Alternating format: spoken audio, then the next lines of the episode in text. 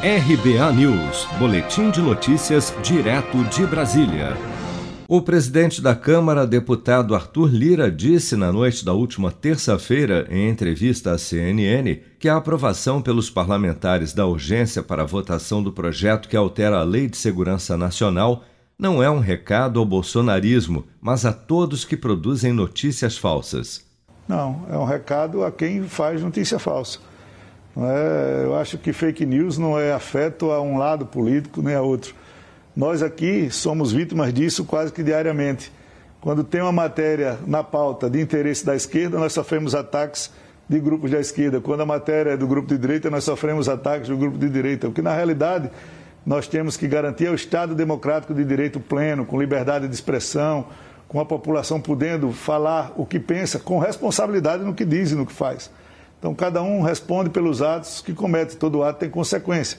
Mas ah, o que nós estamos fazendo em substituição à Lei de Segurança Nacional, vocês notem bem, muitos partidos de esquerda que sofreram e dizem que sofreram muito com a ditadura passaram 15, 16 anos no poder e nunca fizeram.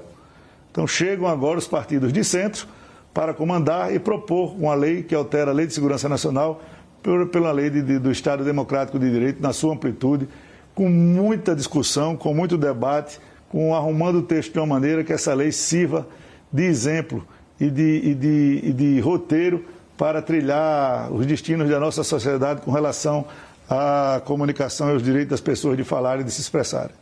Com o pedido de urgência aprovado, o projeto que altera a LSN poderá agora ser votado direto pelo plenário da Câmara, sem ter que cumprir o rito de passar pelas comissões da Casa.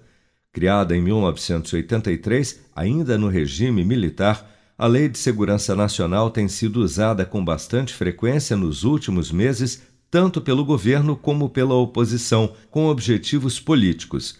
Recentemente, até mesmo o ministro Alexandre de Moraes, do STF, também se apoiou no dispositivo para mandar prender o deputado federal Daniel Silveira por ameaça aos membros da corte ferindo diretamente a imunidade parlamentar prevista na Constituição. Outro caso famoso foi o do influenciador digital Felipe Neto, intimado com base na Lei de Segurança Nacional após ter chamado o presidente Bolsonaro de genocida. A proposta de alteração da Lei de Segurança Nacional foi apresentada durante o governo do ex-presidente Fernando Henrique Cardoso em 2002 pelo jurista e então ministro da Justiça Miguel Reale Júnior. O projeto, que contém diversos trechos obscuros e subjetivos, tipifica como crimes quando há, por exemplo, grave ameaça, mesmo que não haja ação prática, o que pode ser interpretado de várias formas, já que o texto não explicita o que vem a ser uma grave ameaça. Se você quer começar a investir de um jeito fácil e sem riscos, faça uma poupança no Sicredi. As pequenas economias do seu dia a dia vão se transformar na segurança do presente e do futuro. Separe um valor todos os meses e invista em você. Poupe com o Sicredi, pois gente que coopera cresce. Com produção de Bárbara Couto, de Brasília, Flávio Carpes.